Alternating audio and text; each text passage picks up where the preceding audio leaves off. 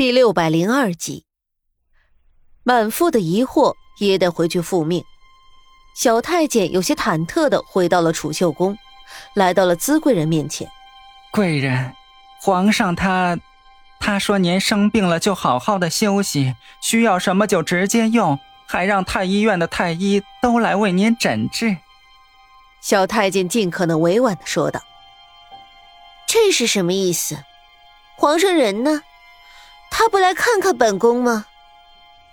资贵人瞪大了眼睛：“皇上他回养心殿了。”小太监说道：“砰！又是一个茶杯碎掉了。皇上知道本宫生病了，却还不来看我，这怎么可能？”一定是有人在皇上面前挑唆了什么，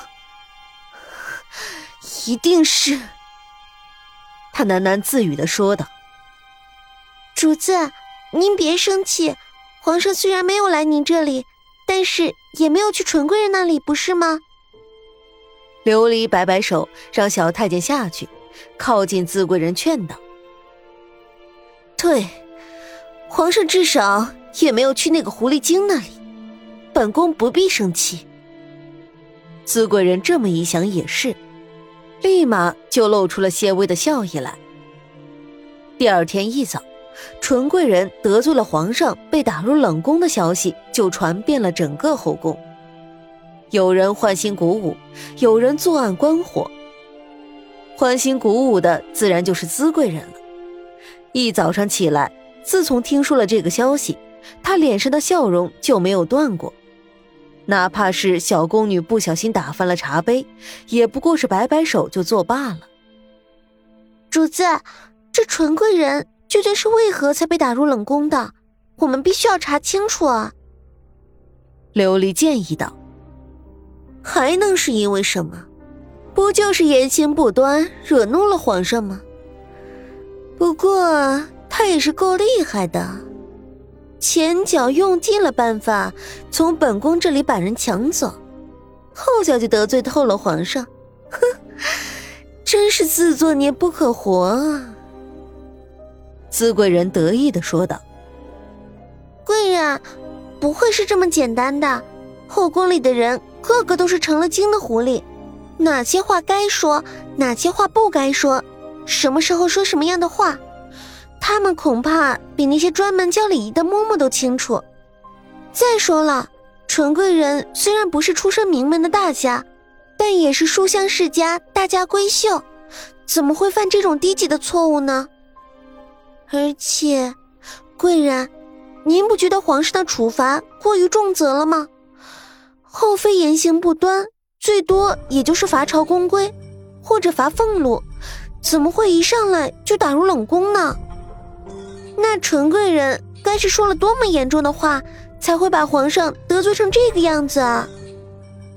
琉璃分析道：“听你这么一说，好像也确实是这个道理。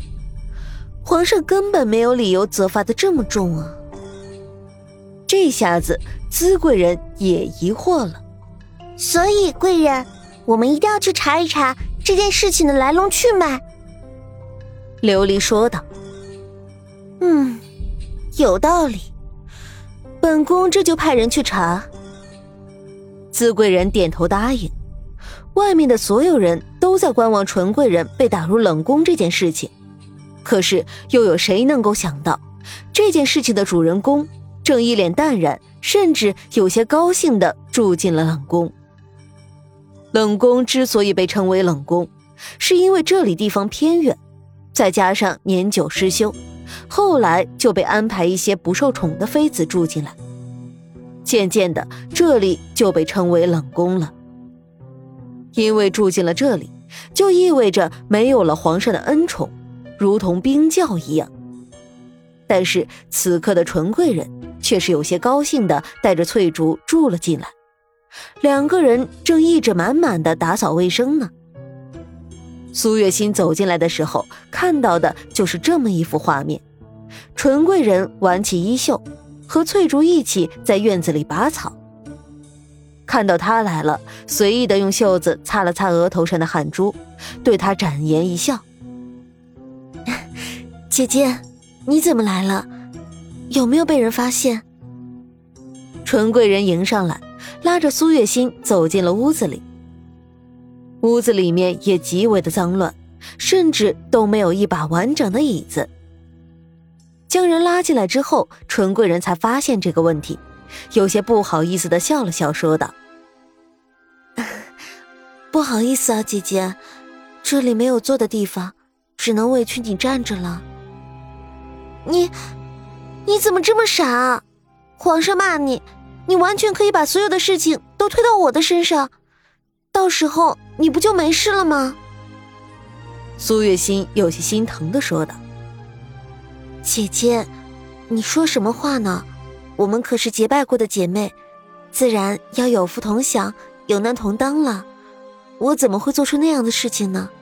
再说了，其实来冷宫也挺好的，虽然这里有些破旧，不过我喜欢。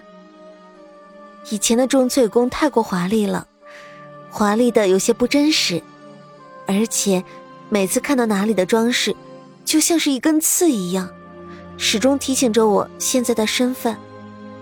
不过现在好了，这里又清静，没有什么人，而且最重要的是，我不用担心皇上今晚翻了谁的牌子。这里对我来说，也无可厚非是一个自由的地方啊。纯贵人看了看破旧的宫殿。丝毫没有责怪的意思，语气里反而是满满的解脱。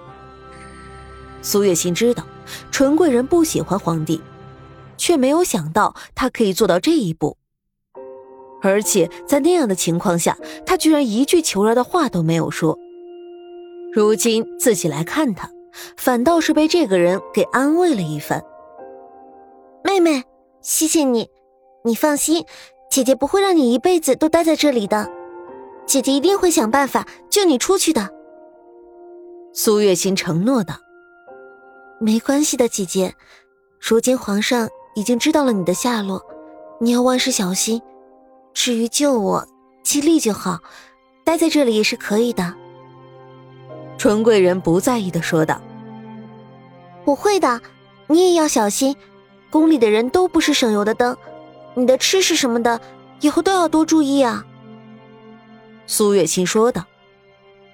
“好，姐姐你快走吧，再晚一会儿就会有侍卫来巡查了。”陈贵人看了看天色，说道。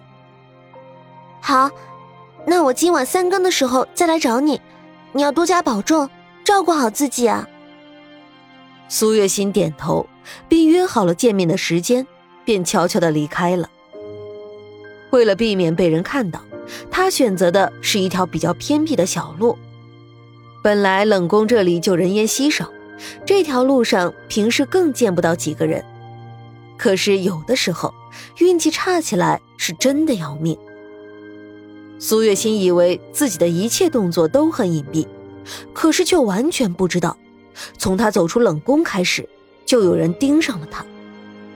而盯上他的人也不是别人。正是资贵人的婢女琉璃，而琉璃之所以会来到这里，是因为得到了资贵人的吩咐，来冷宫里看一看纯贵人的日子过得怎么样。毕竟自己装病不成，反把皇上推出去的这件事情，全部都是因为纯贵人而起的。这人是谁啊？为什么会来冷宫？难不成他是纯贵人的人？琉璃悄悄地躲在暗处，看着苏月心猜测。想到苏月心极有可能是纯贵人安排在哪里的眼线，琉璃就觉得姿势体大，也顾不上去奚落纯贵人了，偏偏的跟着苏月心回到了纯贵人的宫殿。琉璃才转身就回去告诉资贵人自己的发现。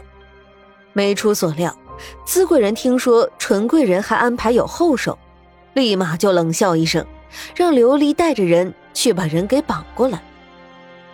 苏月心回到之前纯贵人给自己安排的住所，绞尽脑汁猜测皇帝可能会把沈炼关押在何处。还没有理出一个头绪来，就听到了一阵动静，不小的喧闹声。